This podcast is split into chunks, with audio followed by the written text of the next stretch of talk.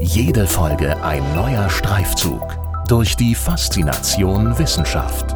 Das ist Hessen schafft Wissen, der Podcast mit Erik Lorenz.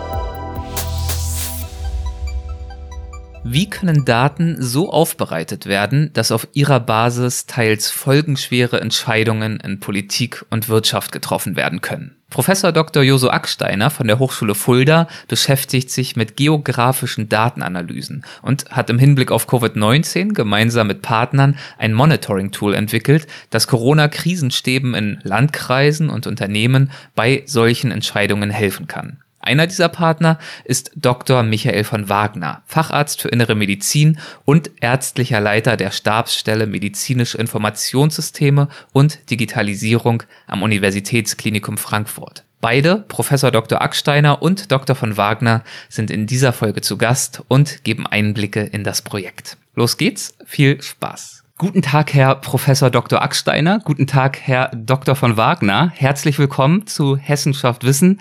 Und vielen Dank dafür, dass Sie sich äh, die Zeit für dieses Gespräch nehmen. Vielen Dank. Sehr gerne.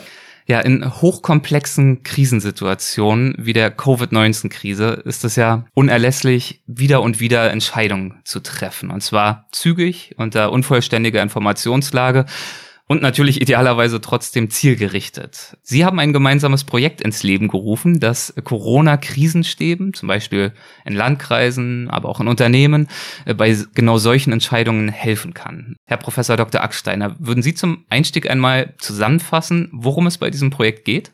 Mhm, sehr gerne. Also wir haben das Projekt Fight Covid-19 äh, ins Leben gerufen. Das ist ein Projekt äh, zunächst mal der Hochschule Fulda gewesen mit dem wir einfach einen Beitrag leisten wollten ähm, äh, für die Bekämpfung der Corona-Pandemie.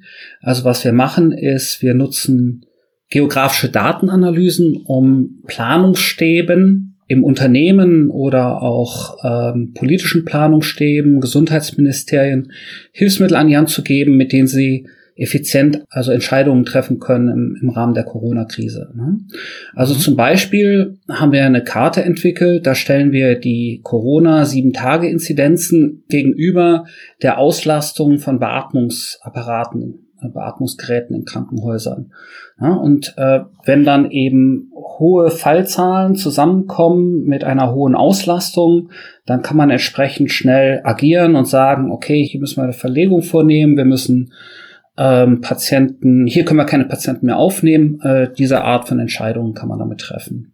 Und die Basis für diese Entscheidungshilfe ist also, Sie haben den Begriff ja gerade schon eingeführt, die geografische Datenanalyse. Mhm. Und äh, das ist ja in der Tat auch genau einer der Schwerpunkte Ihrer Forschungsarbeit. Ähm, deswegen die Frage, was versteht man denn grundsätzlich unter geografischen Datenanalysen? Also es, es ist erstmal eine Methodik, mhm. einfach Daten auf äh, Landkarten darzustellen, zu visualisieren um daraus Analysen abzuhalten, ja, also mhm. äh, Handlungsempfehlungen abzuleiten.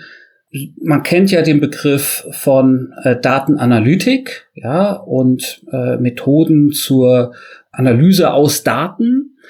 Und wenn man aber nur Daten nimmt, ist das ein bisschen schwierig. Deswegen versuchen wir eben diesen Kontext der Landkarte mit einzubringen, weil dadurch der Mensch seine Erfahrung mit einbringen kann und diesen Kontext sehr viel besser in die Expertise, in die Erfahrung mit einbauen kann.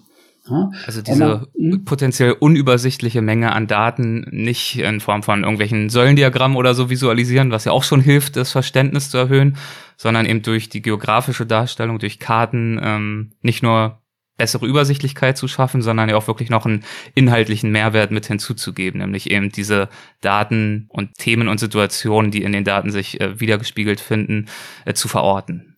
Ja, man könnte ja auch zum Beispiel sagen, wir nehmen jetzt einfach äh, einen rein algorithmischen Ansatz. Also mhm. wir bauen jetzt so ein intelligentes Computersystem, was für uns die Entscheidung trifft. Ja? Und das ist aber sehr häufig nicht so einfach. Nehmen wir doch jetzt mal dieses Beispiel. Wir haben ein, einen Landkreis mit einer hohen Inzidenz und ein Krankenhaus, was jetzt formal noch genügend Beatmungsplätze hat. Ja, also der Computer will jetzt sagen, alles gut, ne? ähm, mhm. Äh, das Krankenhaus kann Leute noch aufnehmen. Jetzt weiß aber der Planungsstab, dass in diesem Krankenhaus möglicherweise Personal erkrankt ist, also dass dort Ausfälle zu befürchten sind. Ja, das müsste man dem Computer jetzt extra, extra beibringen, das weiß der nicht von alleine, aber eben äh, von diesen Rahmenbedingungen gibt's eben zigtausende. Und da ist der Mensch halt doch gefragt, sozusagen diesen Erfahrungsschatz mit einzubringen. Ja? Also der rein formelle, aus dem Algorithmus getriebene Ansatz, der funktioniert in vielen Fällen dann einfach nicht mehr. Und für welche Themen, in welchen Branchen werden diese geografischen Datenanalysen bei, eingesetzt? Mhm. Also wir sprechen heute über Covid-19, damit geht's auch äh, gleich los hier im Gespräch. Haben Sie vielleicht noch ein anderes Beispiel, um uns zu verdeutlichen, worin der Sinn und Zweck dieser Analysen ganz praktisch bestehen kann?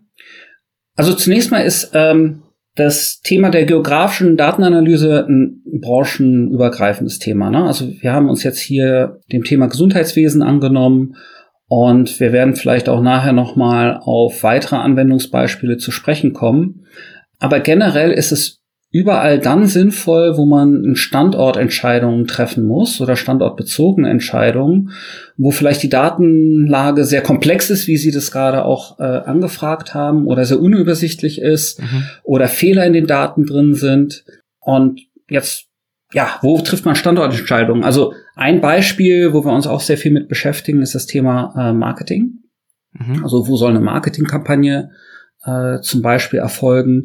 Wo soll ich meinen nächsten Laden eröffnen, um möglichst äh, gute äh, Kundenfrequenz da drauf zu bringen und nicht die Kunden aus einem anderen Markt sozusagen abzuziehen? Ja, also das sind so Themen, die ähm, äh, außerhalb äh, stattfinden. Hm, ich komme selbst aus dem Bereich Logistik und Supply Chain Management. Und äh, vor meiner Position als Professor äh, an der Hochschule Fulda war ich äh, Berater für Hewlett Packard in, in Singapur. Ja, wir hatten ein Beratungsteam, wo wir Datenanalysen äh, für Hewlett Packard äh, vorgenommen haben. Und ein Thema, was wir im Bereich dieser Ge äh, geografischen Datenanalyse oder Englisch Geographic Analytics entwi äh, entwickelt haben, war im Rahmen der großen Katastrophen, die wir in 2011 hatten. Nicht? Da war also das äh, Erdbeben äh, mit dem Tsunami in, in, Thai äh, in äh, Japan. Japan. Und im gleichen Jahr gab es auch eine große Überflutung in Thailand. Thailand, äh, großes Herstellungsgebiet für, wissen Sie vielleicht, Festplatten. Ja, also das betraf äh, HP sehr stark. Mhm. Ja. Und die Frage ist, wenn jetzt so ein äh, Desaster, ähm, so ein Erdbeben äh, eine Region nach lahmlegt, ja, da werden die Lieferketten unterbrochen. Ja. Was heißt denn das? Also Lieferkette unterbrochen heißt, meine Lieferanten oder meine Sublieferanten, die liefern nicht mehr. Und ein Unternehmen muss jetzt reagieren und sagen, okay, was genau jetzt? Ne? Also ist ja nicht die gesamte Lieferkette unterbrochen, äh, sondern eben ein Teil. Ja? Und das mhm. ist sehr viel schwieriger als das, was man sich das so vorstellt. Ja, also ähm, Sie müssen sich überlegen, große Unternehmen, die haben heute Lieferketten, die beziehen Hunderte oder sogar Tausende von Lieferanten ein. Ja? Und ähm, dann ist die Frage, naja, also welches, welche Produktionsstätte, welches Lager ist denn jetzt genau betroffen? Und ich stelle gerne in meinen Vorlesungen meinen Studenten diese Frage, ja, wie finde ich denn das jetzt überhaupt raus? Ne? Was, hm. wie, wie, wie mache ich das? Ja, und dann kommt die Antwort, Computersystem. Ne? Wir alle haben einen Computer auf dem, auf dem, äh, äh, auf dem Schreibtisch. Ne? Da haben wir unser SAP-System, unser Oracle-System oder sonst ein System. Und da finde ich doch die Daten. Ja, das ist leider nicht so, weil äh, wenn Sie diese Systeme untersuchen, dann steht da, äh, klar, der Lieferant ist da drin, aber da steht die Adresse drin, wo man die Rechnung hinschickt.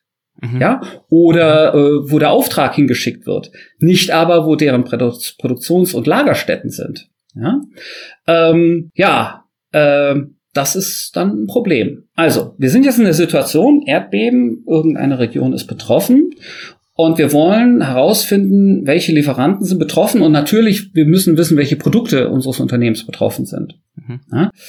Und man weiß einfach nicht, wo soll diese Information herkommen? Ja? Und wie macht man das in der Praxis? Also da wird dann normalerweise ein sogenannter War Room eingerichtet. Man bildet ein Projektteam, ne, um also herauszufinden. Strategie-Unit, die man. Genau, so eine ja. Strategie-Unit. Wir haben jetzt hier das Problem Erdbeben in Japan.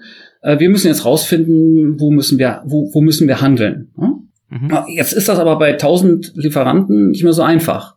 Also Erstmal müssen diese, diese Strategie, dieses Strategieteam, die da in dem War Room zusammensitzt, die ruft dann, die rufen dann erstmal ihre Commodity Manager an. Also die, der eine ist zuständig für Festplatten, der andere für, äh, äh, für die Computerchips, der dritte für die Bildschirme und so weiter. Die müssen erstmal alle angerufen werden und die rufen dann ihre Lieferanten an. Naja, die Lieferanten rufen dann die Produktionsstätten an oder ihre Sublieferanten. Und die geben dann eine Antwort oder auch nicht. Ja, Mhm. Und dann geht das Ganze die Befehlskette wieder zurück. Und jetzt kommt das Problem an der ganzen Geschichte, ja. Also erstmal beschäftigen sie einen Großteil von Leuten, die gar nichts mit dem Erdbeben zu tun haben. Ein Großteil der Lieferanten sitzt einfach nicht in der Region äh, Tokio und hat gar kein Problem.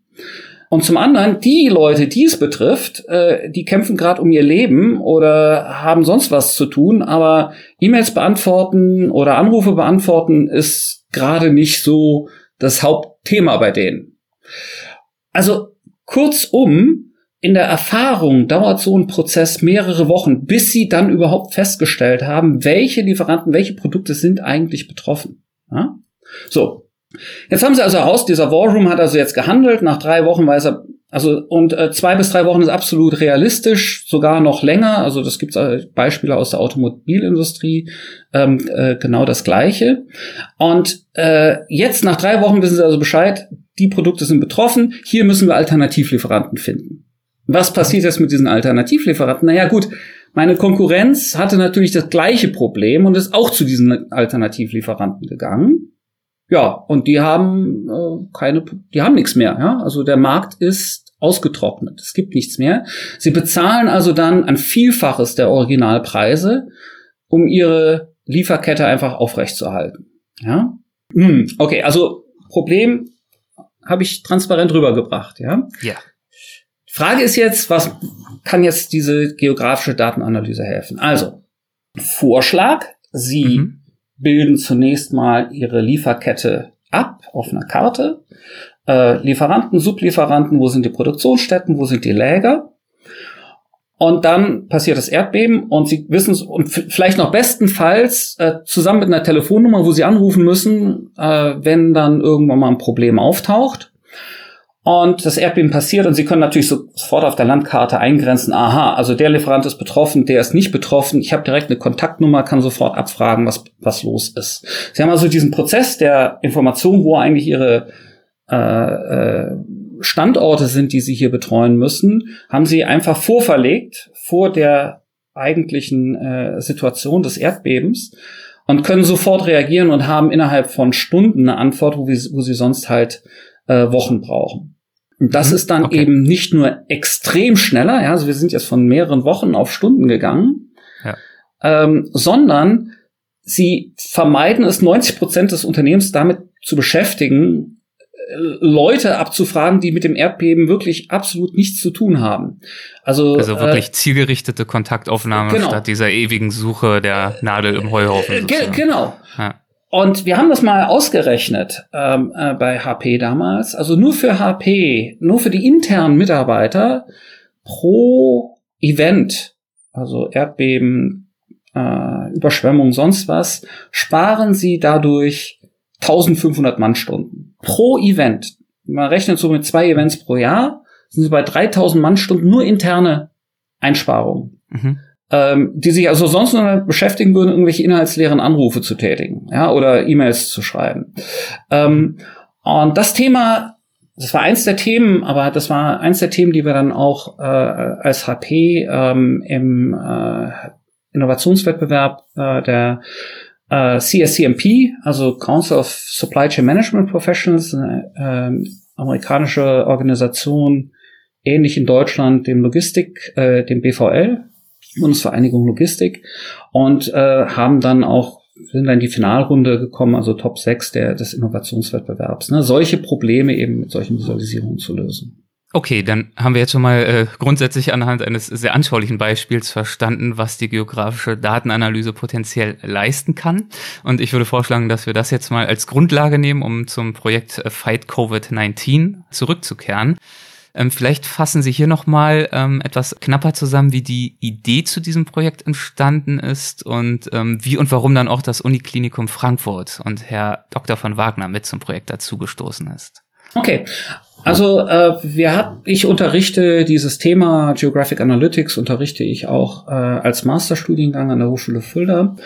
Und ähm, als 2020 äh, dieses äh, Covid-19 äh, ausbrach, mein Bruder, der ist Arzt, er sagte, da müsste man doch äh, solche Visualisierungen irgendwie nutzen können.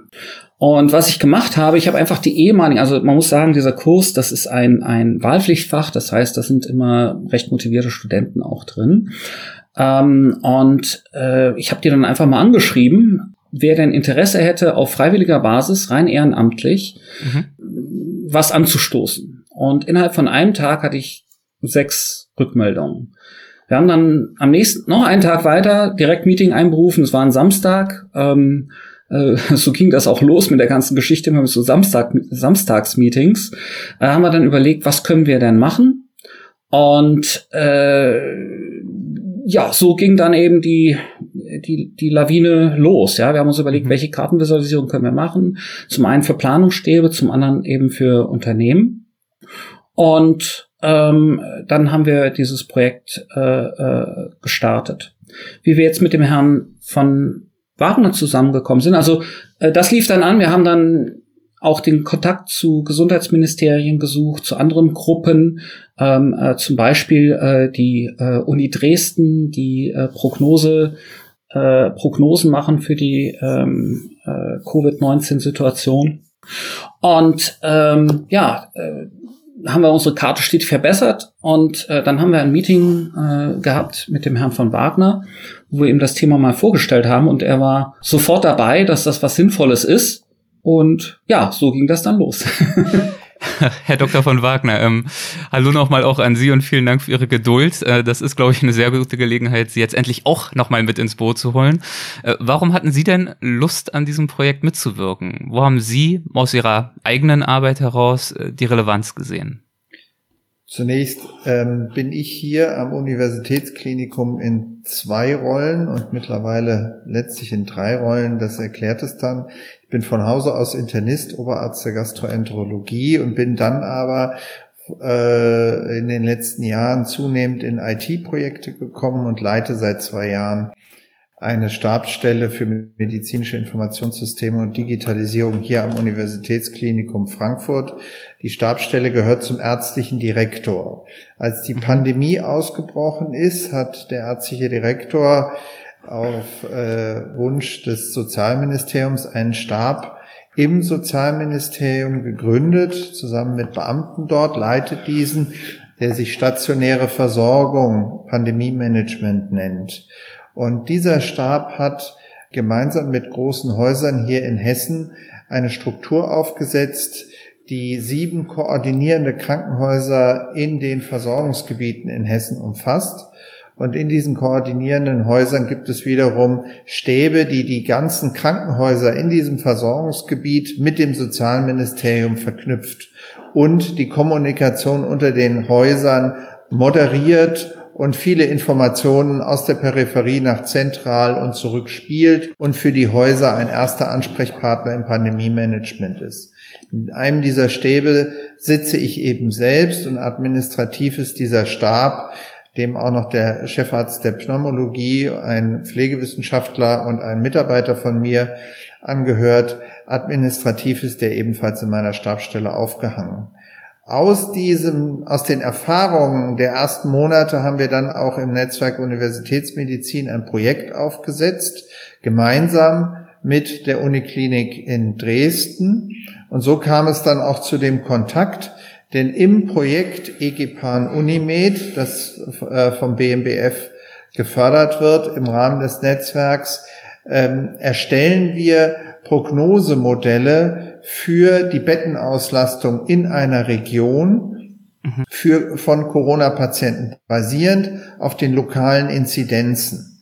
Diese Prognosen zu visualisieren, das war der Kontakt, den Professor Acksteiner und der Leiter dieses Arbeitspaketes Dr. Karschau in äh, Dresden gefunden haben. Und dann ging es eben um die Frage, wie bekomme ich die sehr komplexe Information aus Inzidenzlage in meiner Region Auslastung der Krankenhäuser in meiner Region, in meinem Umfeld und Prognose dieser Auslastung für die nächste Woche in ein Bild. Wie vermittle mhm. ich das? Wir haben alle schon in der Vor-Corona-Zeit nicht besonders viel Zeit äh, im Alltag als Ärzte. So ein mhm. ununterbrochener Entscheidungsfluss.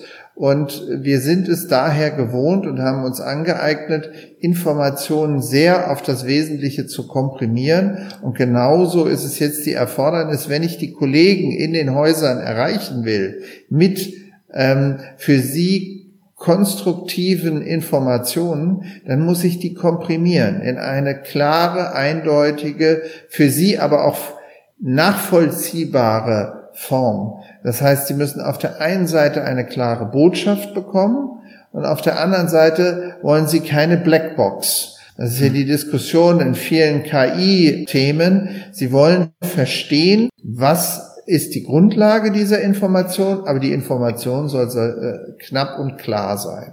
Und, ähm, Blackbox KI heißt künstliche Intelligenz, dass oft aus Sicht der ärztlichen Entscheidungsträger nicht klar genau. genug ersichtlich wird, wie diese Empfehlungen überhaupt zustande gekommen sind in der Tiefe, wenn man eben doch mal eine Stufe weitergehen Richtig, möchte und das exakt. besser verstehen. Wir sind gewohnt, mhm. evidenzbasierte Leitlinien zu nutzen. Das heißt, wir wissen, was ist die wissenschaftliche Grundlage hinter einer Empfehlung. Wenn ich also jetzt den äh, Entscheidern in einem Krankenhaus eine Empfehlung gebe, und das tue ich ja indirekt, wenn ich Ihnen eine Prognose der Bettensituation in der nächsten Woche gebe, dann gebe ich Ihnen einen Hinweis, ich gebe Ihnen eine Empfehlung, ähm, dann wollen Sie die Grundlage verstehen.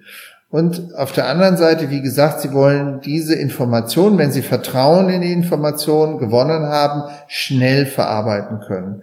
Und da war der Moment, genau in diese Diskussionen kamen dann die Gespräche mit Professor Acksteiner und seiner Gruppe. Wie können wir also die relativ komplexen mathematischen Modelle, die von sechs Arbeitsgruppen zusammengetragen werden, in ein sogenanntes Ensemble-Modell, also kompliziert, kann man sich Stunden drüber unterhalten. Am Ende kommt aber eine kurze, knackige ähm, Empfehlung raus. Wird's schlimmer? Bleibt's gleich? Oder wird's besser? Und um wie viel Prozent? Und wie verteilen sich diese Entwicklungen über unsere Karte? Richtig. Ja, als erstes will ich mal wissen, wie ist es bei mir? Okay. Das ist der, das ist auch das Besondere an diesen Prognosemodellen. Die werden nicht über Deutschland ausgesprochen, sondern für eine Region. Das heißt, ich weiß, wie ist es bei mir und wie ist es bei meinen Kollegen in der Nachbarschaft.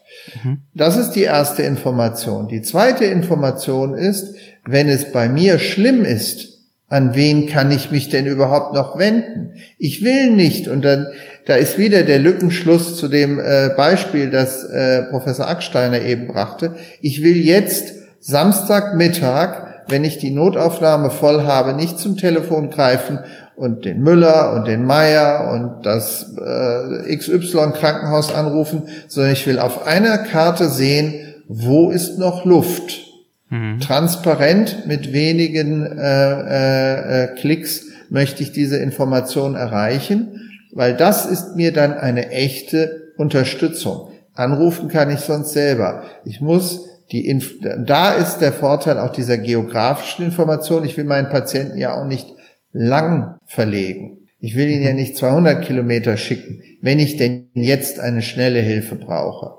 Perspektivisch wiederum, wenn wir sagen, in der nächsten Woche haben wir ein Problem, müssen wir es auch geografisch einordnen. Das heißt, wir müssen schauen, wenn wir jetzt Patienten verlegen müssen, weil die Situation zunehmend äh, erschwert ist und wir uns Kapazitäten schaffen wollen, wo können wir die überhaupt hinverlegen? Das heißt, welche Regionen haben in der nächsten Woche nicht das gleiche Problem? Denn da kann ich nicht hinverlegen. Das würde ja keinen Sinn machen. Das heißt, diese geografische Zuordnung der Problematik war insbesondere in dieser Pandemie sehr ähnlich dem, was eben geschildert wurde. Und so kam die Zusammenarbeit zustande. Okay, das heißt also, Sie hatten gewissermaßen die Daten, Sie hatten die Prognosen und der Herr Professor Dr. Acksteiner hatte die Kompetenz, das eben als geografische Datenanalyse aufzubereiten. Wie kommt man dann bei so einem Projekt von solch einer Komplexität zusammen? Wie ist das Vorgehen? Also jetzt mal für fachfremden Menschen wie mich erklärt, ähm, so dass ich das noch nachvollziehen kann. Geht die Frage an mich oder an den Herrn von Wagner? wer, sich, wer sich mehr angesprochen fühlt. Ich glaube, äh, Professor Acksteiner, die Frage geht eher an Sie, weil Sie haben damals die Initiative ergriffen. Mhm.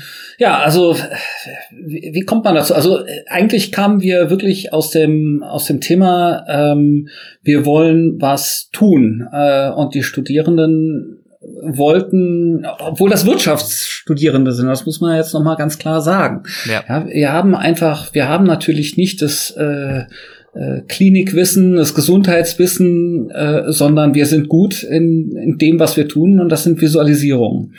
Und dann muss man sich einarbeiten. Also wir haben zunächst mal gestartet mit öffentlichen Daten. Da musste man dann erstmal verstehen, was heißt Low Care und High Care und ECMO.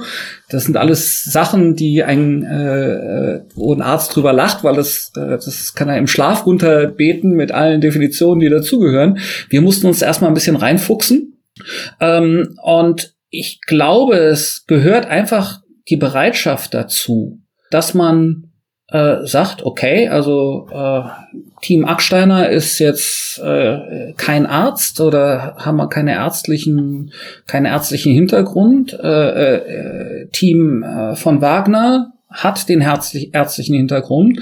Und jetzt muss man sich zusammenfinden. Ähm, die Karte, die wir also öffentlich dargestellt hatten, ne, wo, äh, wo wir uns also auf, auf Daten, die wir im, im Netz gefunden haben, sozusagen berufen haben, ähm, das kam gut an und dann muss man sich zusammenrufen. Wir haben regelmäßig Abstimmungsmeetings, äh, so dass wir immer mehr lernen, äh, mhm. worum, worauf jetzt inhaltlich drauf ankommt und äh, wir dann Vorschläge machen an das äh, Team von dem Herrn von Wagner, ähm, wie man das jetzt umsetzen könnte. Also so, ich würde mal sagen, das ist so ein iterativer Prozess. Ja, also es braucht ein paar Schleifen, aber ich denke auch, wir waren relativ schnell, wir sind da, es geht relativ zügig voran, würde ich sagen. Was ist denn äh, heute äh, das Ergebnis Ihrer Zusammenarbeit? Also wie können oder sollen die Daten, die Sie bisher aufbereiten konnten, idealerweise eingesetzt werden? Was können Sie ermöglichen, was vielleicht auch nicht? Und ähm, was ist vielleicht auch noch geplant? Sie sind ja, glaube ich, auch noch nicht am Ende dieser Zusammenarbeit angekommen. Stand heute ist es schon so, dass wir die Prognosemodelle einmal die Woche erstellen. Mhm. Ähm, Im Moment ist die Situation ja etwas entspannter, was für Prognosemodelle eine gewisse Spannung reinbringt, weil niedrige Inzidenzen geringe Ausgangszahlen bedeutet. Und dadurch wird die Zuverlässigkeit solcher Prognosen immer schwieriger. Ein einzelner Fall plus minus äh, nimmt einen immer größeren Stellenwert ein. Aber gerade, äh, und da haben wir es schon genutzt in der dritten Welle, war es äh, so, dass äh, einmal die Woche diese Prognosen als Grundlage gedient haben für die Planung des Landes für die nächste Woche, auch die ähm, Erlasse des Landes sich äh, unter anderem an diesen wissenschaftlichen Prognosen orientierten und wir die Prognosen dann gemeinsam mit äh, den äh, Karten von Professor Acksteiner visualisiert haben. Und das war in einem Paket, das die Häuser am Freitag bekommen haben, für eine Aussage zur nächsten Woche und die Kollegen dann Freitag und Montag basierend auf diesen Informationen ihre Woche planen konnten. Das heißt, sie wussten, wie viele Möglichkeiten haben wir, planbare Eingriffe zum Beispiel durchzuführen und für wie viele Patienten müssen wir ähm, Reserven auf unseren Intensivstationen vorhalten und auch in, auf unseren Normalstationen, weil wir damit rechnen müssen, dass wir diese Zunahme an Patientenzahl haben. Und es hat sich erstaunlich robust erwiesen. Dadurch, dass wir mehrere Prognosen zusammengefasst haben, war das Modell sehr belastbar und ähm, hat relativ gut ähm, bis auf wenige Betten die Situation in einem Versorgungsgebiet vorhergesagt. Und die Karten von äh, Professor Acksteiner zusammen mit der Prognose haben eben angezeigt, wie entwickelt sich ähm, die Situation basierend auf der aktuellen Situation, die ich der Karte entnehmen kann. Also vielleicht wenn ich da noch ergänzen darf, ne, also so ein mhm, bisschen äh, im Hinblick, wo geht die Reise hin? Also wo, wo wir jetzt konkret dran arbeiten, ist ähm, das auch äh, sozusagen tagesaktuell dann äh, zur Verfügung zu stellen. Zum einen, also äh, mit der äh, mit den öffentlichen Daten haben wir das heute bereits, ähm, aber ähm, äh, wir werden da jetzt noch detailliertere Daten äh, nutzen, um, um das, sagen wir, noch akkurater zu machen. Äh, ein weiteres Thema, dem wir uns angenommen haben, ist, im Moment äh, stellt die Karte noch äh, Inzidenzen gegen Auslastung dar, aber diese Prognose Richtung, ja, also mhm. stark ansteigend, weniger stark ansteigend oder fallend, bauen wir in die Karten mit ein. Ne? Das sind also so die kurzfristigen Themen, an denen wir jetzt gemeinsam arbeiten. Ähm, und es geht aber natürlich, also ich sehe das Ganze natürlich noch ein bisschen äh, weitergehend. Ne? Also äh, Corona, ähm, also äh, leider steigen ja die Inzidenzen wieder. Ähm, insofern steht zu befürchten, dass das, äh, äh, dass wir das auch noch für äh, Covid-19 weiterhin brauchen werden. Ganz kurz ähm, zur Verortung. Ähm, wir führen das Gespräch Mitte Juli 2021, nur für den Fall, dass unsere Hörerinnen und Hörer das etwas später hören oder auch unsere Zuschauer. genau, muss man, das ist ja mal tagesaktuell, ob die Inzidenzen steigen oder nicht. Ganz genau. Ähm, aber äh, auch wenn jetzt äh, ähm, wir jetzt das Glück haben, ja, äh, vielleicht, dass durch die äh, Impfung äh, die vierte Welle möglicherweise nicht so drastisch ausfällt oder äh, ganz ausfällt, ist das natürlich im Hinblick auf zukünftige Pandemien ein Thema. Ja? Mhm. Ähm, das wird uns bei einer steigenden Weltbevölkerung nicht mehr loslassen. Also eigentlich äh, war eine Pandemie äh, leider abzusehen. Ne? Das mhm. äh, kann Ihnen der Herr von Wagner sicherlich noch besser erklären als ich, aber äh, ist klar, je mehr die Leute zusammenrücken, internationale äh, Lieferketten, internationale äh, Flüge und so weiter, das ist einfach, äh, breiten sich eben auch äh, Viren damit aus. Ne? Ähm, ja. Wobei ich ja? da gerne sogar noch ein äh, äh, noch weitergehen würde. Ich glaube, dass ähm, wir und ich sage ja, ich bin auch immer noch ärztlich tätig. Ich habe viele Jahre auch in der Notaufnahme gearbeitet. Die, äh, wir brauchen keine Pandemie, um äh, in den Krankenhäusern oftmals eine hohe Auslastung und eine Überlastung der Kapazitäten zu erleben. Und ähm, die Situation für einen Patienten ein Bett zu suchen oder in eine ähm, angestrengte Versorgungssituation zu laufen, die kennen wir eigentlich regelmäßig. Wir haben alle paar Jahre Influenza-Wellen. Wir haben äh, jeden Winter das Problem, dass wenn das Glatteis kommt, auch tatsächlich viele Menschen ausrutschen und stürzen und äh, dadurch die Notaufnahmen rasch voll sind. Das heißt, der Bedarf ist auch pandemieunabhängig eigentlich hoch. Und wir sprechen in der Medizin oft davon, dass wir durch Digitalisierung uns wünschen, in unseren klinischen Entscheidungen für Patienten besser unterstützt zu werden. Da sind wir wieder beim Begriff der künstlichen Intelligenz und der Möglichkeiten, die diese eröffnet. Aber ein, äh, im Krankenhaus bin ich sowohl als Arzt als auch als Pflegekraft zur Hälfte Manager und bin mhm. darauf angewiesen, meine Patienten in einer Gruppensicht gut zu versorgen. Und dazu gehört eben auch solche Informationen, die die Prozesse und Versorgungen umfassen, rasch äh, äh erfassen zu können. ich glaube, dass diese Art, wie wir es jetzt entwickeln, von Dashboards die mir die Prognose für die Auslastung meiner, ähm, meines Krankenhauses visualisiert zusammen äh, mit der Ist-Situation auch jenseits von Pandemiesituationen eine gute Unterstützung bietet und auch da ähm, klinische Entscheider äh, in der Zukunft unterstützen kann, ganz pandemieunabhängig. Ich würde gern noch einmal, damit wir sicherstellen, dass wir uns wirklich vorstellen können, wovon wir ganz genau eigentlich sprechen, wenn wir von diesen Kartenvisualisierungen sprechen. Wir reden natürlich nicht davon, dass wir wie früher im Unterrichtsraum irgendeine Karte ausrollen und dann da Pinnnadeln reinkleben, sondern es geht natürlich ja um eine virtuelle Darstellung. Und deswegen nochmal die Frage, wie ist genau die Funktionalität und der, der Informationsgehalt? Also ich würde mir das so vorstellen, dass ich es mit einem Dashboard zu tun habe, im Zweifel eine Bundesländerkarte, eine Deutschlandkarte mit bestimmten Krankenhäusern verortet und dort sind dann bestimmte Informationen zugeordnet, die ich über Filterfunktionen jeweils detaillierter gestalten kann oder auch ein bisschen rauszoomen kann. Ist das so ungefähr richtig von der Vorstellung her? Also am Anfang von jedem von diesen äh, Geographic Analytics Projekten steht zunächst mal ähm, die Definition des Problems, was man adressieren äh, möchte. Hm? Also ich hatte ja gesagt, wir hatten auch äh, für Firmen Templates ähm, erstellt, mhm. ähm, einfach mal um da den Hintergrund nochmal äh, herauszubringen. Es war ja eine Zeitung, dass es Zusammenarbeit mit Unternehmen gab, wo ein äh, Arbeitnehmerüberschuss auf einmal herrschte. Die Leute konnten nicht mehr arbeiten, Restaurantbereich, ne, alles was damit zu tun hat.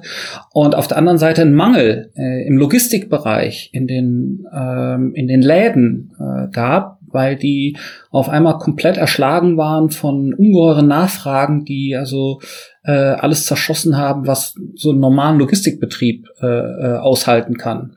Mhm. So und äh, das war zum Beispiel auch ein Thema, was wir äh, abgebildet haben mit so Templates, die wir Firmen also auf unserer Internetseite ähm, zur Verfügung stellen. Also das können Sie äh, googeln, Fight Covid-19, da werden Sie diese Beispiel, äh, Beispiele finden, die kann man sich dann runterladen, äh, um da äh, Ressourcen zu managen. Also es gibt unterschiedliche, unterschiedlichste Anwendungsgebiete. Am Anfang muss man das Problem sauber definieren. Daraus folgt dann, was stellt man gegenüber äh, gegeneinander dar. Na, sehr häufig sind also so mehrdimensionale Darstellungen, wie in diesem Fall jetzt die Inzidenzen, also als äh, Indikator, wie hoch, äh, wie schlimm ist die Situation der Pandemie in einem äh, Landkreis und die Auslastung der Betten, also der, der Beatmungsplätze, ja, die zusammenzubringen. Ja, mit dem Ziel zu steuern, wo kann ich noch Patienten aufnehmen, wo muss ich sehr aufpassen, wo muss ich möglicherweise sogar verlagern, ähm, um, um, um sowas äh, äh, äh, zu steuern. Also ein weiteres Anwendungsgebiet, ja, äh, was ich mir zum Beispiel im Gesundheitswesen, äh, wo ich so ein bisschen mein Herz drin habe, wo, äh, wo wir ähm, dran arbeiten, ist das Thema äh, der ähm, Umwelteinflüsse auf Krankheiten. Hm? Mhm. Also mhm. wo habe ich Umwelteinflüsse, wo korrelieren die mit bestimmten Krankheiten? Äh, das hat eine geografische Komponente und das ist, also ne, man kann natürlich sagen, okay, also äh, für das ganze Land kann ich das äh, sagen, da habe ich eine, eine Regression, also eine Darstellung dieser beiden Komponenten und wenn die beiden korrelieren, dann weiß ich, da gibt es einen Zusammenhang oder ich vermute dann zumindest einen Zusammenhang. Aber das Ganze hat eben auch eine geografische Komponente und das wäre zum Beispiel so ein Thema, wo man das noch weiterentwickeln kann. Deswegen, also, um das auch nochmal weiterzutreiben, diesen Gedanken, den der Herr von Wagner gerade aufgebracht hat, nicht, dass wir das also auch in einem größeren Zusammenhang sehen. Das ist eigentlich äh, Hessen nicht nur Hessen. Also wir hoffen also ganz äh, stark, Vielleicht darf ich hier sogar einen kleinen Aufruf starten, ja, Bitte. sich mit uns in, in, in Verbindung zu setzen, weil ich glaube, das Thema hat eine größere Reichweite. Ähm, ich finde das sehr gut, dass wir hier zusammen gestartet sind. Aber Interessenten mögen sich sehr gerne äh, an mich wenden, ja, ähm, weil ich sehe das genauso wie der von Wagner. Ähm, das macht jetzt nicht vor den Landesgrenzen von Hessen halt das Thema. Klar. Das heißt also, wer soll sich idealerweise gern an Sie melden und äh, wie? Ja, also äh, gerne einfach Hochschule Fulda. Wir haben da mhm. oder Fight Covid-19 googeln oder mich direkt Jose Acksteiner äh, googeln. Da finden Sie sofort meine Kontaktdaten, können Sie mich kontaktieren. Das ist das Wie. Ähm, das sind einfach Gruppen, die ein Interesse haben, solche Visualisierungssysteme für Entscheidungsfindung äh, zu nutzen. Das wäre jetzt von mhm. meiner Seite, aber vielleicht hat er vom Wagner vielleicht auch noch so ein paar äh, äh, äh eine Sicht aus aus aus dem Thema Gesundheitswesen. Also um es nochmal äh, vielleicht aus der Anwendersicht nochmal zu beschreiben, wie dieses Dashboard auch für uns funktioniert. Es ist ja so, dass wir ähm, darauf angewiesen sind, äh, auch die Nachbarschaft mit zu erfassen.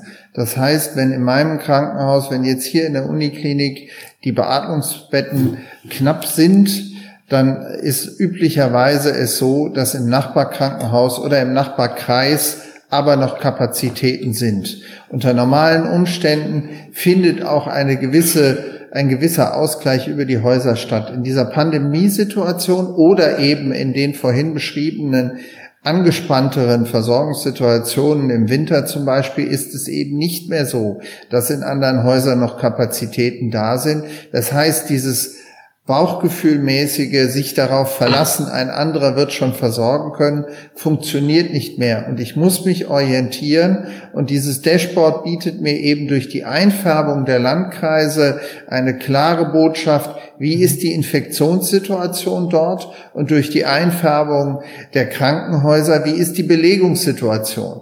Und das sind natürlich die üblichen Signalfarben, die wir hier wählen. Das heißt, ist der Kreis rot, ist äh, das Krankenhaus rot eingefärbt, dann weiß ich intuitiv, ähm, dass es dort eng ist. Und wenn ich das über Hessen verteilt sehe und äh, die Landkreise sehe, dann habe ich wieder diese Hotspot-Situation. Das heißt, ich sehe Südwesthessen ist, wie wir es im Winter erlebt haben, ho mit hoch ausgelastet, mit einer hohen Inzidenz. Das heißt, das wird nächste Woche nicht besser werden und diese Patienten werden immer noch da sein. Und ich sehe, die Region Nord und Nordwesthessen ist eben etwas entspannter, nur alleine über diese Farbsprache und äh, kann damit sehr schnell auch ganz intuitiv sagen, wo muss ich jetzt anrufen? Und äh, diese diese Nutzung, das ist das, endet natürlich nicht an den Landesgrenzen, weil auch die Rettungswagen oft dann nicht an den Landesgrenzen enden. Und in der Pandemie ist sehr viel stärker in solchen äh, in solchen ähm, administrativen Regionen gedacht worden. In der normalen Versorgung ist es oft so, dass wir sehr viel stärker über Landesgrenzen hinweg denken. Das heißt, dass wir dann auch interessiert sind, wie ist denn die Situation in Aschaffenburg, in Würzburg, in Mainz, nehmen wir Wiesbaden als Beispiel, äh, für die ist das ganz unmittelbar, äh, dass es eigentlich keinen Sinn macht, solche Heatmaps an äh, Landesgrenzen enden zu lassen, sondern zu wissen, wie ist in meiner Region, und die endet eben nicht mit der Landesgrenze, die aktuelle Situation und wie ist sie außerhalb des unmittelbaren Nachbarn. Ja, Fight Covid-19 ist also ein äh, Beispiel für geografische Datenanalyse aus dem äh, Gesundheitsbereich. Äh, Herr Professor Acksteiner, Sie haben ja aber auch schon darauf hingewiesen, dass Ihre Studierenden ja nicht, ich hätte fast gesagt eigentlich, aber auch uneigentlich, sie sind äh, Wirtschaftswissenschaftler oder Wirtschaftswissenschaftlerinnen, studieren das zumindest. Ähm, erzählen Sie doch gerne nochmal kurz, ähm, welche Kurse und Fächer Sie eigentlich an der Hochschule Fulda selbst unterrichten. Wo können wir Sie dort erleben? Okay, sehr gerne. Also äh, zunächst mal unterrichte ich das Fach Geographic Analytics. Äh, so heißt das auch und ähm, am Anfang waren die Studierenden ein bisschen zurückhaltend, äh, weil sie damit nicht so, also mit dem Begriff erstmal nicht so viel anfangen konnten und der Kurs hat sich aber sehr, sehr entwickelt. Ähm, mhm. Und zwar ist es so, die Studierenden kommen da in diesem Kurs zusammen und haben eigentlich vollkommene Freiheit, ein Thema ihrer Wahl im Bereich Geographic Analytics äh, zu entwickeln. Vollkommene Freiheit. Ähm, die einzige Bedingung ist, es muss irgendwas sein, was innovativ ist, was es nicht schon gibt. Mhm. Und sie können sich gar nicht vorstellen, was dabei rauskommt. Ja, also äh, äh, also wir haben schon konkrete äh, Projekte gemacht, also auch äh, Promotionsarbeiten im Bereich regionaler nachhaltiger Wertschöpfungsketten. Also wie sollen Kleinbauern ihre Ware äh, an den äh, äh, an den Mann bringen sozusagen, möglichst kosteneffizient. Äh, wir hatten das Thema Wolfsrudel. Es gibt immer mehr Wölfe in Deutschland. Ähm, wie schützt man die Wölfe auf der einen Seite, die Menschen auf der anderen Seite und die Nutztiere auf der dritten Seite? Äh, was macht man da für Maßnahmen? Wir hatten das Thema äh, Wohnraum, äh, also jetzt nicht nur den reinen, ja, also ich suche jetzt mal einen Wohnraum in dem Umkreis, sondern jetzt im Zusammenhang mit, wo ist meine Arbeitsstelle, äh, wo ist der Kindergarten, wo sind, äh, was brauche ich eigentlich an, an, an entsprechenden äh, Informationen. Wir hatten äh, gerade letztes Semester das Thema, äh, wo soll man, wo ist es am besten, Solarparks zu errichten. Ja, also mhm. Sonneneinstrahlung versus Kosten von Grundstücken versus ähm, äh, Umweltauflagen, wo ich nicht mal eben Solarpark hinbauen kann. Ähm, also das ist für mich ein Thema, was wir jetzt auch ähm, in, äh, expandieren werden, auch an der Hochschule Fulda. Es gibt dann, äh, wir werden das auch als Bachelorkurs jetzt einführen. Ich bin Studiengangsleiter für äh, das duale Studium Logistikmanagement. Da werden wir das äh, äh, einbauen.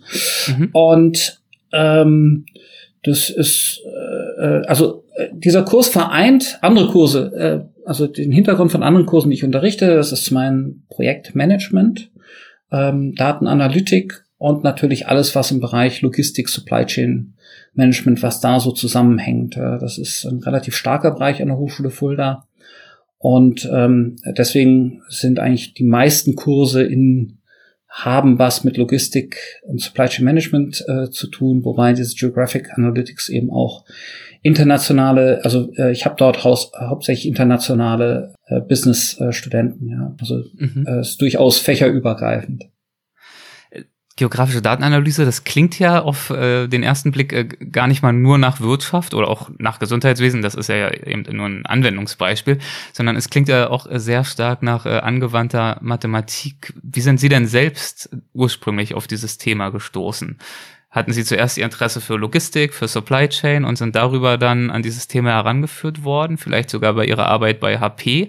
Oder haben Sie sich zuerst auf diese mathematischen Überlegungen äh, fokussiert? Ich bin tatsächlich Diplom-Mathematiker, also das beantwortet die Frage.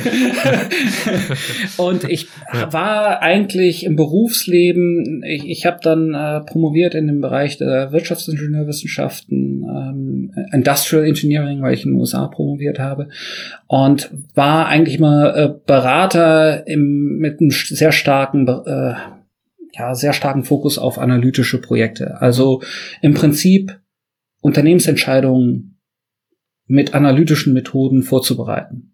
Also was sollen wir tun? Wo sollen wir mhm. unser nächstes Lager hinbauen? Oder äh, welche Produktionsstandorte brauchen wir? Sollen wir über mit Seefracht oder äh, äh, Luftfracht transportieren? Ja, ähm, und äh, das war genau, also auch ein sehr großer Schwerpunkt meiner Tätigkeit bei HP. Ich war dort sieben, siebeneinhalb Jahre in Singapur wir haben also nur interne Projekte gemacht. Äh, die Supply Chain von HP ist sehr, sehr groß. Äh, Und wir transport, es wird alles transportiert, also Luftfracht, Seefracht, das sind einfach äh, kleine Produkte, ja, äh, von äh, Laptops bis hin zu Riesenmaschinen, die raumfüllend sind. Und insofern ist die äh, Supply Chain auch sehr divers. Was ich halt festgestellt habe in diesen analytischen Projekten, es gibt eigentlich zwei Hauptknackpunkte. Das eine sind die Daten. Also natürlich sagt Ihnen jeder, der ein Computersystem hat, wir haben alle Daten. Das war auch immer so die Standardantwort, wenn wir im Projekt reingehen. Äh, haben wir denn die Daten dafür? Die Antwort ist, na klar. Also wir haben alle Daten, alles, was, was Sie wollen. Ähm, wenn man dann aber dann reinguckt in diese Daten, dann sieht man, da sind Fehler drin, ja, da sind äh, Sachen unvollständig, vielleicht auch noch nicht mal hundertprozentig verstanden, was genau dieser Datenpunkt eigentlich heißt. Und der Aufwand, diese Daten zu erstmal in einen Zustand zu bringen, dass man eine Analyse fahren kann, ist immens hoch. Ja? Ich mache mal ein Beispiel. Also ähm, äh, stellen Sie sich vor, Sie wollen ein Distributionszentrum bauen für Europa. Ja? Also wir wollen irgendwo als Unternehmen, wir sind jetzt ein Handelsunternehmen, wir wollen ein Distributionszentrum in Europa bauen. Und ähm, ja, was brauchen wir da? Wir brauchen da die Daten, wo sind unsere Lieferanten, wo sind unsere Kunden, wie viel Volumen transportieren wir. Und jetzt machen wir mal eine ganz vereinfachte Annahme, dass nämlich alle unsere Lieferanten, alle unsere Kunden gleich in Europa verteilt sind. Ja? Mhm. Und dann würde Ihnen also äh, diese Daten haben Sie dann alle, die sammeln Sie für ein paar Wochen, na, das ist also sehr aufwendig, schmeißen Sie die in ein Computersystem rein ja, und dann rechnet ihr das aus. Unter diesen vereinfachten Annahmen, dass alles gleich verteilt ist, ist das dann natürlich in der Mitte. Ja? Die Mitte ist Schweiz. So, mhm. also Mitte von Europa ist Schweiz, super. Und dann gehen sie zum Logistiker und der sagt ihnen, äh, was? Also jetzt das einzige Land in Europa mit Grenzen, da wollen wir jetzt unser Distributionszentrum bauen. Ja, ähm, hm, äh, denk noch mal drüber nach. Ja, mhm. äh, und das ist diese Rahmenbedingungen. Also Schweiz hat Grenzen, die muss man erstmal separat dann, also sie haben dann Wochen und Monate lang Daten gesammelt und diese aufbereitet und so und am Ende kommt raus Schweiz. Ja, und äh, der Logistiker schmeißt ihnen das erstmal um die Ohren und sagt, also ähm, das ist ja wirklich eine Humbug, ein Humbug-Vorschlag, ja, weil die Rahmenbedingungen, wir, wir müssen über, also in der EU irgendwo sein.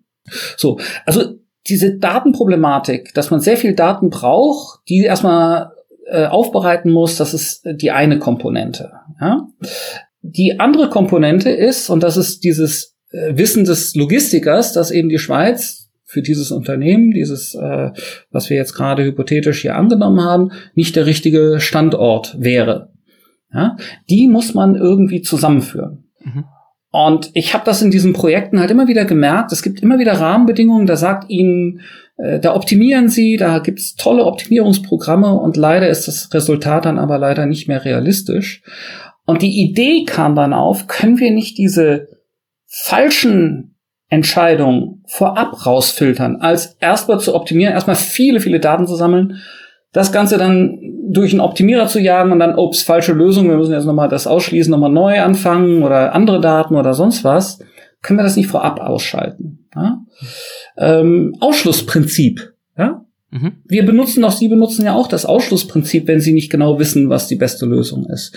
Und das war so ein bisschen die Idee. Ja, und durch diesen Kontext der, der Kartenvisualisierung können Sie das sehr, sehr viel einfacher herausarbeiten, als wenn Sie erstmal die große die große Datensammlung machen ähm, und dann sich äh, mühsam äh, von falscher Lösung zu falscher Lösung hangeln, ja, wenn ich es mal so salopp aussprechen darf. Ja, also umfangreiche Erfahrungen, die Sie gesammelt haben, Erkenntnisse in Singapur bei HP und Sie waren ja in Singapur, das jetzt nochmal als äh, letzte kurze Anschlussfrage, so ein bisschen off-topic. Sie waren ja in Singapur auch äh, Professor, außerordentlicher Professor an der National University of Singapore. Worin bestanden denn einige der größten Unterschiede im Vergleich zur Arbeit an einer deutschen Hochschule?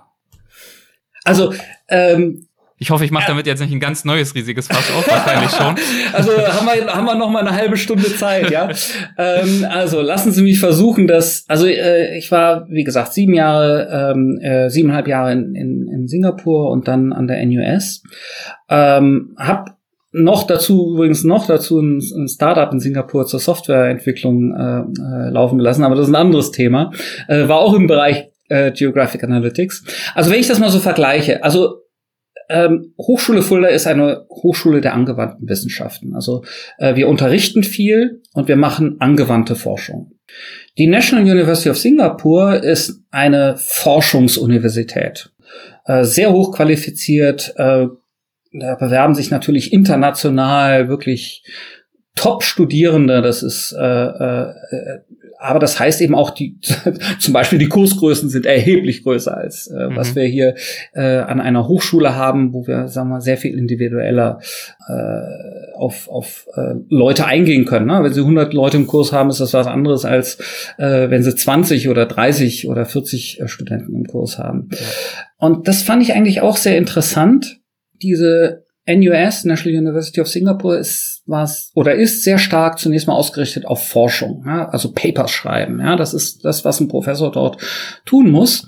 Aber in Singapur hat man eben auch erkannt, also das Thema angewandte Forschung ist wichtig. Ja, mhm. also das ist der Standortvorteil. Das läuft dort unter dem Namen Translational Research. So, also hat man sich überlegt, was macht man denn jetzt, äh, um diese äh, äh, Leute, die wirklich ähm, sehr, sehr stark in der Forschung sind, auch industrienahe Forschung betreiben zu lassen. Und das war, glaube ich, ein Grund, warum ich dort angestellt wurde. Nicht? Da nimmt man sich halt Leute raus, die äh, aus der Industrie, um einfach auch die angewandten Themen abdecken zu können. Mhm. Und eigentlich haben wir da in Deutschland, finde ich, einen Standortvorteil, weil wir haben zum einen die Universitäten, die sehr stark äh, forschungslastig sind. Und wir haben die Hochschulen der angewandten Wissenschaften, früher Fachhochschulen, die sich sehr stark eben mit den Anwendungen äh, ähm, äh, beschäftigen. Und das ist eigentlich eine super Grundvoraussetzung, weil das Thema, was sich jetzt mal die äh, internationalen Forschungsuniversitäten zwangsweise irgendwie aneignen müssen, ähm, haben wir so, sozusagen direkt da. Ja, also von vornherein. Es ist nur die Frage, dass wir zusammenarbeiten. Ne? Und mhm. deswegen bin ich also besonders dankbar jetzt hier auch für, mit der äh, Zusammenarbeit hier mit der äh, äh, Uniklinik in Frankfurt, weil das ist so ein Schritt dahin. Also ich würde mir ja. eigentlich sogar wünschen, dass das noch häufiger passiert. Meinen Aufruf haben Sie ja gehört, also ähm, das äh, also ich glaube, wir haben da wirklich gute Voraussetzungen in, in, in Deutschland. Und ähm, diese Kooperation ähm, ja, ist sehr fruchtbar. Es macht sehr viel Spaß. Also mit dem Team von Herrn von Wagner haben wir wirklich eine fantastische Zusammenarbeit. Das kann ich also ganz frank und frei äh, sagen. Äh, wir treiben Sachen voran, es gibt neue Ideen, wir haben schon wieder neue Ideen in der Pipeline, die kommen. Also sehr, sehr schön. Das klingt vielversprechend und äh, ich freue mich sehr für Sie über diese Zusammenarbeit, für uns alle und ich freue mich auch, dass Sie sich die Zeit nehmen, uns heute davon zu erzählen und würde jetzt gern zum Abschluss äh, des Gesprächs kommen und das besteht bei uns traditionell immer aus den Halbsätzen. Relativ simpel, das würde bedeuten mit Ihrem Einverständnis, dass ich Ihnen jeweils abwechselnd einen Halbsatz vorschlage, ich will nicht sagen vorgebe und äh, wir schauen mal, ob Ihnen dazu was in den Sinn kommt und wenn ja, was, muss auch nicht unbedingt äh, sich auf einen Halbsatz begrenzen, darf aber gern ein bisschen knapper ausfallen. wir schauen einfach mal. Versuchen wir fangen noch mal, geht immer im Wechsel, wir fangen noch mal mit Ihnen an, Herr Axsteiner. Äh, das Spannende an Logistik und Supply Chain Management ist für mich, dass es immer wieder was Neues gibt. Äh, es ist global, komplex, digital und es kommt immer wieder und bleibt bestehen. Herr Dr. von Wagner, im Hinblick auf die Digitalisierung am Universitätsklinikum Frankfurt bin ich mit Blick auf die nächsten Jahre ganz besonders gespannt auf die Möglichkeit, die bisher doch sehr vereinzelten Systeme miteinander stärker zu vernetzen, die Daten strukturierter vorliegen zu haben, um in eine echte elektronische Datenverarbeitung einzusteigen, weil wir dann erst wirklich die Möglichkeiten für klinische Entscheidungsunterstützung und künstliche Intelligenz geschaffen haben. Professor Dr. Acksteiner, ganz in meinem Element bin ich, wenn wenn etwas passiert. Mhm. ja, ergibt Sinn. Klingt sehr schlicht, aber. Sie haben gesagt, Sie wollten kurze. Ich kann Ihnen das auch gerne noch erläutern. also es ist. Was soll denn passieren? Also ähm, für mich war es eine ungeheure äh, Befriedigung zu sehen, wie hier unsere Studierenden erstmal wirklich rein ehrenamtlich, die haben nichts gekriegt. Ich habe denen auch gesagt, sie kriegen erstmal nichts von mir. Ja, ich muss erstmal überhaupt Mittel bekommen. Das war damals alles nicht. Mhm. Und die haben eingestiegen und wir haben einfach was gemacht. Mhm. Und jetzt, den Herrn von Wagner kannte ich nicht, ähm, das Gesundheitsministerium Hessen kannte ich nicht. Und jetzt haben wir was, hoffentlich zum Wohle äh, von allen. Es scheint sich zu entwickeln. Das ist für mich super. Herr von Wagner, als beruflichen Erfolg definiere ich für mich, wenn? Wenn ich etwas gestalten kann und wenn ich etwas verändern kann und das äh, gemeinsam mit anderen und sehr gerne auch berufsübergreifend oder auch sogar wie hier fächerübergreifend. Herr Professor Dr. Acksteiner, äh, meinen Studierenden gebe ich häufig den Rat, über den Tellerrand zu schauen, sich nicht ähm, nur auf die Anforderungen des Studiums, also die formalen Anforderungen des Studiums zu fokussieren, sondern Dinge auszuprobieren, mhm. mal was zu machen, was zu wagen und äh, dann zu sehen, wohin die Reise geht. Fast geschafft, einer noch pro Person. äh, wir sind nochmal bei Herrn Dr. von Wagner. Äh, wenn ich eine Finanzierung für ein Jahr erhalten würde, mit der absoluten Freiheit an irgendwas zu arbeiten, was ich spannend oder wichtig finde, dann würde ich wenn Ihnen ein Jahr zu wenig ist, können wir auch zwei oder drei Jahre verlängern. ähm, meine Arbeitsgruppe hier in der Stabstelle weiter ausbauen, um das Fundament zu bilden, die Digitalisierung noch stärker mit den Kollegen auf die Benutzerbedürfnisse anzupassen und dadurch diese Datenerhebung zu unterstützen. Denn äh, solange der Nutzer nicht intuitiv digital dokumentieren kann, werden wir eben nicht in die Situation kommen, die berühmten da Big Data Lake wirklich so in einer Datenqualität zu haben, dass wir ihn auch ausschöpfen können. Mhm. Herr Professor Dr. Acksteiner, für die Zukunft sehe ich die spannendsten Forschungs- und oder Tätigkeitsfelder in der geografischen Datenanalyse in das ist tatsächlich äh, das Gesundheitswesen zum einen, ähm, mhm. weil ich glaube, dass das äh, etwas ist, was uns sehr, sehr stark betrifft. Äh, deswegen bin ich da auch engagiert. Ähm, und ich sehe es aber auch im Bereich ähm, der Nachhaltigkeit. Ne? Also ich hatte ja vorhin ein paar Beispielthemen angesprochen. Ähm, da bin ich auch mit Kollegen da dran, ähm, wie wir das äh, nutzen können, um hier ähm, äh, nachhaltige Wertschöpfungskette, Umweltprobleme, äh, sonstige Themen da äh, voranzutreiben.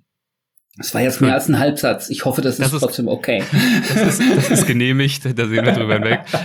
Nein, äh, ist ja schön, dass Ihnen da die Themen ganz offensichtlich nicht ausgehen und ja schon allein auch in Ihrer beider Zusammenarbeit ähm, sich die Themen und die Fragestellungen äh, fortsetzen werden.